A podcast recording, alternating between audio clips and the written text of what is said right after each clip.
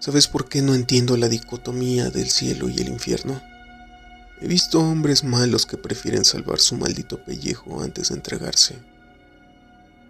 Ninguno dijo al final que era culpable. Vi a mujeres mentir y con la lengua llena de justicia burda decir historias complejamente elaboradas, pero eran firmadas por una mirada de engaño. Sabes, es curioso, los mentirosos tienen la habilidad de plantar ideas en la mente y lo hacen con tanto detalle que no hay cabida a la falla, pero sí la hay, siempre la hay. ¿Sabes dónde está el error, no? Bueno, te sonará cliché, pero son los ojos.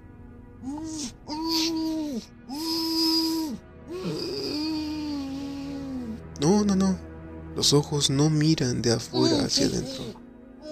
Así que si tapas tus oídos, puedes ver que algo anda mal. O bueno, sentir que algo anda mal. Esas personas no caen fácilmente en las mentiras. Son astutas. Saben cómo es la mentira y la reconocen porque trabajan. Trabajan muy bien con ella. Así que cuando crean una, realmente nunca la creen para sí mismas. Como dicen los magos cuando están fuera del espectáculo, ¿quieres ver la magia? Ve la magia. Pero si quieres ver dónde está el truco, mira cómo se crea la magia. en fin, supongo esa lección es para otro día. Como te decía, mi problema entre cielo e infierno es que las personas parecieran estar fuera de las reglas del mago. Es decir, los tipos que han obrado mal llegan como si nada al cielo, justificados por la humana ignorancia. Vaya cosa, ¿eh?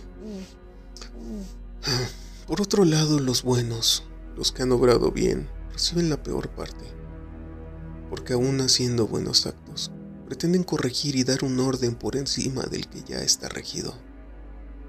Eso no es bueno, no para todos, según. En fin, nos inunda el sentimiento de justicia humana, y paradójicamente, de pronto todos los actos de bondad nos condenan. No, no digas nada. ¿Recuerdas la charla de los ojos y todo eso, no? Bueno, Ahora mismo casi puedo leer tu pregunta. Parece que te cuestionas si soy el tipo bueno o el malo. Una respuesta que debería ser sencilla para ti, tomando en cuenta que eres tú el que está amordazado y amarrado a esa silla. Pero sabes, es precisamente mi punto. ¿A qué lugar pertenecemos tú y yo? ¿Al cielo de los hombres malos o al infierno de los hombres justos. A veces yo también me lo cuestiono y termino recordando ese viejo dicho irlandés. Si el sol se nos esconde y se pierde el tiempo, rezaré por llegar al cielo media hora antes de que el demonio sepa que ya estoy muerta.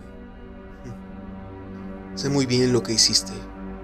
Ordenaste a tu equipo que entrara aquella noche y matara a Nicolás violaron y torturaron a su esposa, y luego prendiste fuego a la casa, el más alto estilo vikingo. Nicolás debía dinero después de esa apuesta, es verdad. Pero seguro su negocio pagaría lo que faltaba, después de darle unas semanas. En definitiva, la paciencia no es una virtud muy popular en tu negocio sea, el desgraciado tenía una familia.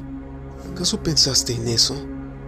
Lenny mencionó que actuaste fuera de tus casillas, como si estuvieras poseído. Me mostró incluso ese símbolo que dejaste en el baño con su sangre. Vaya espectáculo al asustar así a tu equipo. Una forma muy particular, ¿no crees? Me dijeron que viniera a verte. Supongo que realmente esperan que regrese y les diga que tus extrañas y constantes excursiones en el almacén de Simons, y tus ridículos juegos ocultistas dieron lugar al demonio que vieron aquella noche con Nicholas, completamente destruido, Me supongo que quieren que crea que los actos que hiciste aquella noche solamente fueron justificados por un demonio que inundó tu cuerpo. Vaya equipo de supersticiosos. Sabes, te estuve observando. Desde hace ya algo de tiempo he visto tus movimientos y cómo actúas. Te digo lo que pienso. La celda para ti no arreglará nada. Y en cuanto a mí, bueno, realmente no me interesa para nada estar en el cielo.